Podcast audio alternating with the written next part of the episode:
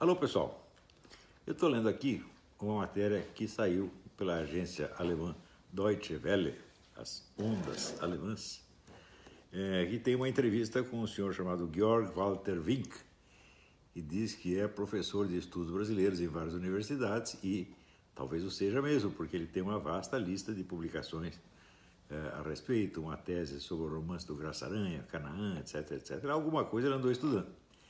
E ele, entre outras coisas, produziu uma tese sobre a imprensa alternativa, chamada imprensa nanica, do tempo da, do governo militar, com destaque para o semanário O Pasquim, que foi com certeza o mais importante da época. Só que o que eu me pergunto, eu andei, eu não li a coisa inteira, mesmo porque está escrito em alemão, e eu levo três meses para ler uma parte em alemão, então eu li só um pouquinho. Mas o que eu me pergunto é o que pode entender do fenômeno da imprensa nanica no Brasil um estudioso que ignora que quem dominava a imprensa nanica era a mesma que dominava a grande imprensa. Ou seja, a esquerda já tinha controle total da mídia no, durante o tempo do, do governo militar e tinha também o da imprensa nanica. Como é que eu sei? Eu estava lá. Olha, eu trabalhava na grande imprensa, por exemplo, o, o, o Jornal da Tarde, tá e colaborava com a imprensa nanica, por exemplo, o jornal Movimento. Né? É, e outro, outros da época também. E você vê, se houvesse uma grande diferença entre a imprensa nanica e a imprensa oficial, ao terminar a ditadura teria havido uma transfusão de redatores. O pessoal todo da esquerda, que estaria excluído, viria para dentro das redações e o da direita seria expelido. Isso não aconteceu por um motivo simples não havia gente da direita nas redações. Não havia mesmo gente. Inclusive os colunistas, todos os colunistas de direita que havia foram sendo expelidos da mídia durante o regime militar. Eu vou dar aqui quatro nomes, só, só a título de, de exemplo, né? O Lenildo Tabosa Pessoa, no Jornal da Tarde, o Gustavo Corsão, no Globo, o Antônio Olinto, no Globo, Jornal Brasil e outros, o Meira Pena, eram jornalistas de grande sucesso, foram simplesmente banidos da mídia no tempo do governo militar, para vocês terem ideia do poder que a esquerda exercia ali. E o mesmo pessoal transitava né, do, do, da grande mídia para a, a, imprensa nanica quando bem lhes convinha. Você vê, por exemplo, você tinha aqueles jornais, o, o Bondinho, o Ex, tal, que era tudo imprensa nanica, chefiado pelo Narciso Calil, que era o redator-chefe da revista Realidade, que era uma revista chique por excelência, a, a revista da revista da, da grande mídia. Era assim. A revista Realidade, todinha a redação dela era de membros do Partido Comunista. Era a revista mais destacada do Brasil, a revista mais chique. E assim por diante. Mas quem dirigiu o Jornal da Tarde?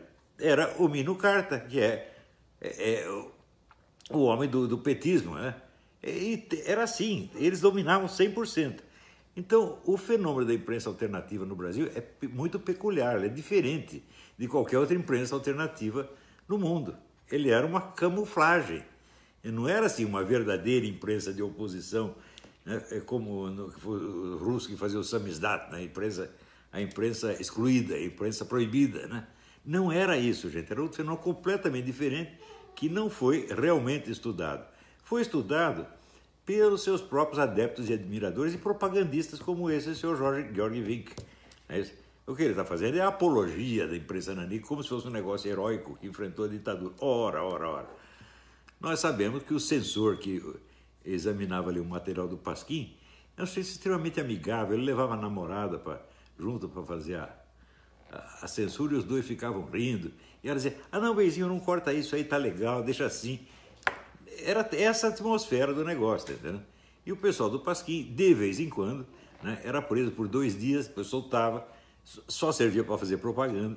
Aconteceu o mesmo que aconteceu com o homem da civilização, editora Civilização Brasileira, o Enio Silveira, que era a editora, a principal editora comunista do país. De vez em quando eles o prendiam, quando saía da cadeia, dois dias depois, ele ia correndo para Brasília falar com o general Golbery, pedir dinheiro para o Golbery, o Golbery dava. Então, o fenômeno da mídia brasileira é muito peculiar. Certo? Ele não tem nada a ver com essa ideia estereotipada de que havia uma grande imprensa poderosa, direitista, etc., e um, uma pequena imprensa heróica de esquerda resistindo. Não foi nada disso. Mas, bom, isso aqui é só a respeito da tese dele. Mas, quando vamos ler a matéria mesmo, ah, vocês me desculpem, o meu cachorro está ele está com 153 anos de idade, está completamente gaga e moribundo e ele não para de latir o tempo todo. Ele não era assim, ele era bem comportado, agora dançou. Vocês me desculpem. Muito bem. Então, vamos aqui à, à entrevista que foi feita por uma senhora chamada, peraí, já vou ler aqui o nome dela, é, Clarissa Neher. Eu não sei se ela é do Brasil ou da Alemanha, parece ser do Brasil, porque a entrevista está em português. E parece que esse senhor Georg Wink fala português também. Então vamos lá. É, entre outras declarações, ele já começa assim, errando 100%. Ele não acerta uma. Eu vou dizer para vocês, esse especialista não entende nada do assunto que ele está lecionando. Repito, nada. Né? Ele só na cabeça ele só tem estereótipos de propaganda que ele usa mal. Diz ele: a nova direita não defende nada substancialmente diferente do que a velha direita. Eu digo: hã? Eu me lembro, eu estava lá, pô, eu vi tudo isto. Eu vi o surgimento dos primeiros movimentos de direita com o Instituto Liberal no Rio Grande do Sul, né? os vários institutos liberais fundados pelo meu falecido amigo Donald Stewart Jr. E eu lembro o seguinte: a argumentação deles era 100% economia austríaca. Era 100% defesa da economia privada contra o governo centralizante e estatizante. Era só isto. Né? E eu me lembro que eu protestava contra isso. Eu dizia, enquanto o pessoal da esquerda é, tem um discurso abrangente que pega todos os aspectos da sociedade, vocês ficam nesse pedacinho que interessa só para o empresariado. Só o empresariado entende o seu discurso. Não é isso? Para o trabalhador, né? Pouco importa que o patrão dele seja o governo a iniciativa privada, o que interessa é o salário dele. Né?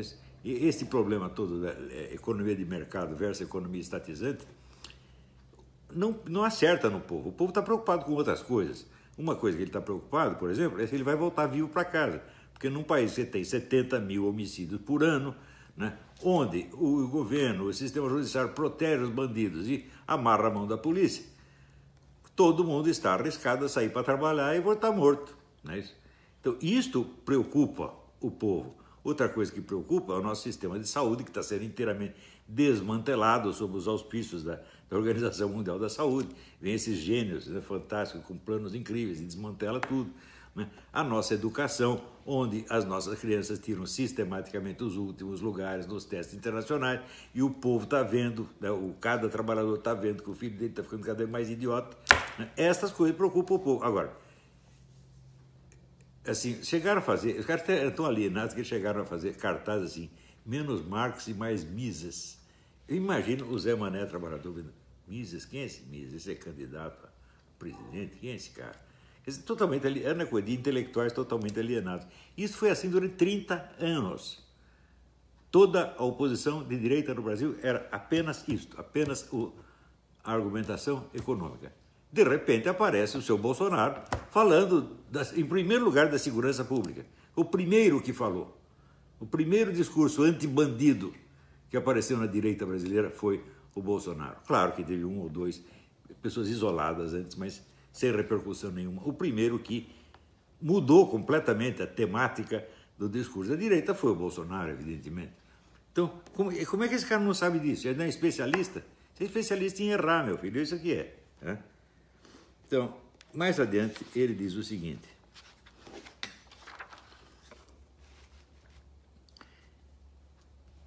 Ele diz, mas por trás do movimento da direita há estruturas consolidadas com muito poder político, midiático e financeiro.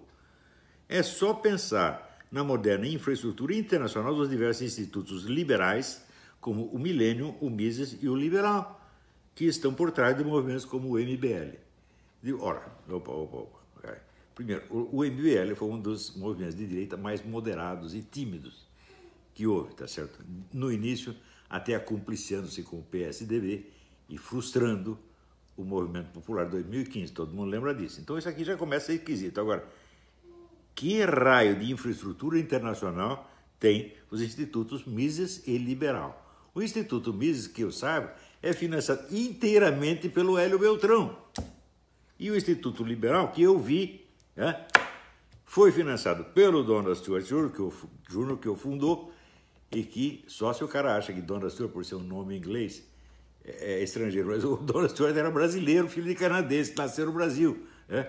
Dona Stewart Jr., né? O Dona Stewart fundou o Instituto Liberal e financiou tudo. Quando ele morreu, o, o, o, o Jorge Gerdau passou a dar, dar um reforço lá. Então, dinheiro internacional nesse instituto não tem nenhum. O milênio eu sei menos a respeito, mas até onde eu sei, eu sei o nome de dois ou três banqueiros nacionais que ajudam ali, mas não vou dar o nome deles, mas são nacionais, e não, não sei de nenhum tostão que vem de fora. Ao contrário do que acontece com toda a esquerda nacional, hum? que recebe assim quantias bilionárias de Jorge Soros, etc., sem contar o apoio dado diariamente pelo Facebook, pela Apple, pela Microsoft, pelo Google, o tempo todo. Meu Deus do céu. Agora, dizer que temos. Peraí. Poder político midiático a grande mídia inteira está contra o Bolsonaro. É, é o Globo, é a Folha, é o Estadão, é a Veja, é isto é, é tudo, 100%. Como é que o cara fala um treco desse?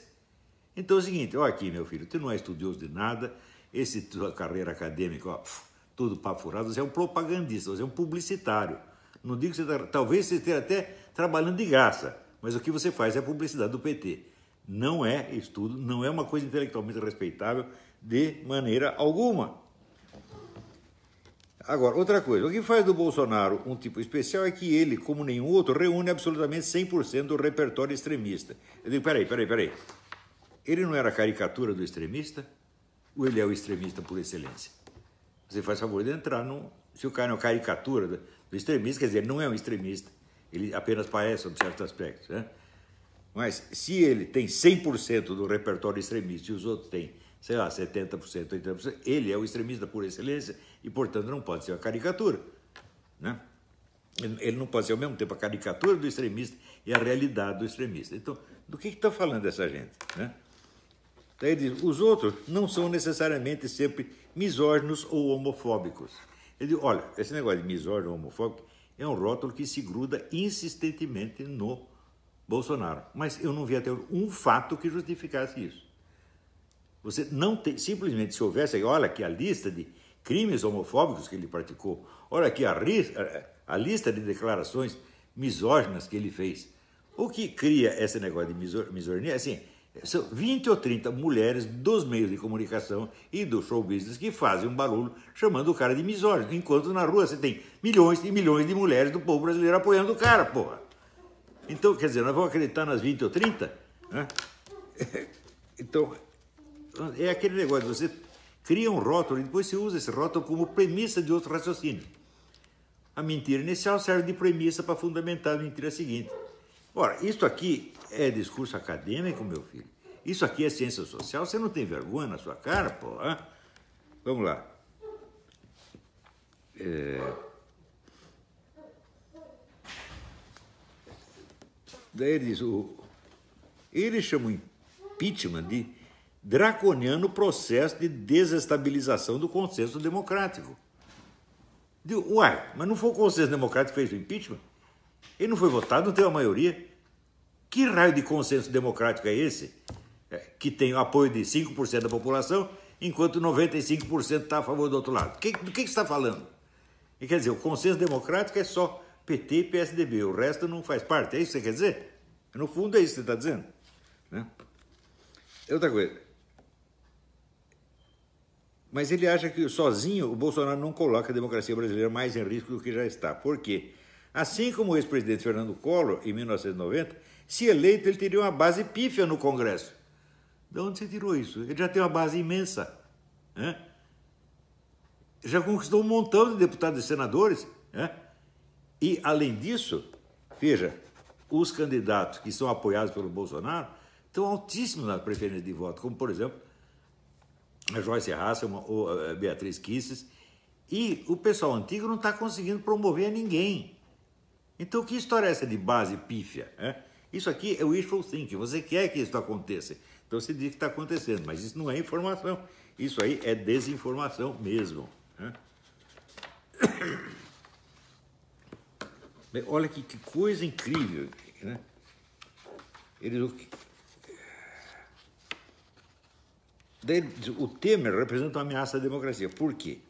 Com a exclusão e precarização de milhões de pessoas por meio de políticas macroeconômicas que impactam suas possibilidades de participação democrática, com o enfraquecimento de mecanismos e instituições da democracia, exército na rua, manipulação do judiciário, censura de professores universitários, isso tudo é a esquerda que está fazendo, meu Deus do céu. Hã?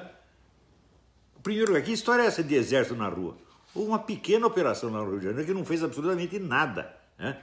E não voltada contra inimigos políticos, mas voltada contra esses núcleos de narcotraficantes que dominam certas áreas do Rio de Janeiro. O que, que, é isso aí? Essa é ditadura, por acaso? Né? E outra coisa, manipulação do judiciário. Ora, meu Deus do céu, o judiciário só tem sido manipulado a favor do pessoal de esquerda. Né? Só consentindo em punir algum político esquerdista quando a pressão popular intimida os juízes. Por que, que você acha que o Lula está na cadeia? Por causa da pressão popular. Não é por causa da vontade dos juízes, não é porque o STF tá... O STF fez tudo para libertá-lo, não conseguiu. Quem foi que botou o Zé Dirceu na rua? Foi o judiciário manipulado pela direita? Que história é essa? Aqui o Brasil inteiro sabe que o STF, o Tribunal Eleitoral, é tudo manipulado por PT e PSDB. O Brasil inteiro sabe. Agora vem esse cara da Alemanha dizer que tentar mostrar que é o contrário, que é o pessoal do Bolsonaro que está manipulando o judiciário. É louco. O que, que é isso, pô? Hein? Daí ele diz: é, trabalhando com a nova direita no Brasil, me assustei com a sua firmeza estratégica Muitas vezes eles próprios definem o seu caminho como uma guerra cultural. E opa! a direita inventou, inventou a guerra cultural e está movendo a guerra cultural. Meu Deus, guerra cultural começa nos anos 60. Né? É a estratégia de todo o marxismo cultural que vem atacando o mundo inteiro desde 60. De repente, alguém na direita ousa usar o mesmo nome, então eles agora são os inventores da guerra cultural. Do que, está falando? Né? Como é que um sujeito desse ousa ter um posto acadêmico. Que tipo de consciência científica tem um cara desse? É nada, é zero. Né? Algo substancial mudou no Brasil nos quase 14 anos de governo do PT. Num determinado momento, acabou a tolerância das elites econômicas com esse projeto, esse é o projeto do PT. Foram as elites econômicas, então, que derrubaram o PT Ora, se fosse a elite econômica, então a mídia inteira estaria do lado contra o PT. E não é isso que acontece. Não é isso? Quem derrubou o PT foi a massa popular na rua. Quem financiou esses movimentos de rua? Ninguém, absolutamente ninguém. Não é isso? Então, é a pressão popular que derrubou a política petista. Mais ainda, que parte da política petista despertou o ódio da direita? Por acaso foi o Fome Zero? Vocês viram em alguma passeata da direita, alguma passeata de cristãos conservadores, um cartazinho contra o Fome Zero? Nenhum, nada, nunca. Eles foram contra a roubalheira. Né? Roubar dinheiro do povo, roubar dinheiro dos impostos, para alimentar a classe política aliada ao PT e para alimentar governos ditatoriais genocidas de esquerda espalhados pelo mundo, em Angola, em Cuba, na Venezuela, etc. E isto, o povo foi contra isso Contra a fome zero ninguém falou nada. E ele está tentando dizer que foi esse, o, o, governo que está fazendo reformas para beneficiar o povo pobre né, acabou criando a hostilidade da elite econômica que se voltou contra ele e o derrubou. Foi exatamente o contrário, e o Brasil inteiro sabe disso, até o pessoal do PT sabe disso. Você, outro dia, tem o petista e seus, seus aliados, viu a gravação do Ciro Gomes dizendo exatamente isto. Né? Quer dizer, o Bolsonaro fez sucesso porque ele conseguiu condensar nele todo o ódio que o povo tinha contra a elite. A elite que o roubava, que o oprimia, que o explorava, etc, etc. Isso, até, o, até o Ciro Gomes sabe disso. Mas esse seu fulano, com todos os seus diplomas universitários, não sabe. Né? Então, é assim, isso é para vocês terem ideia do que, que é o respaldo internacional que essa gente tem todo o apoio que eles não têm do povo brasileiro Eles têm da Deutsche Welle, tem do Economist, tem do New York Times, tem da CNN, tem do Partido Democrata americano, tem do, da BBC, tudo quanto é lugar. Eles são realmente a elite, uma elite internacional que está vivendo aqui da exploração do povo. Tá e quando a coisa aperta, ela pede socorro para os seus aliados multibilionários, inclusive a Deutsche Welle. Estão entendendo como é que as coisas funcionam? É isso aí, gente. Até a próxima. Muito obrigado.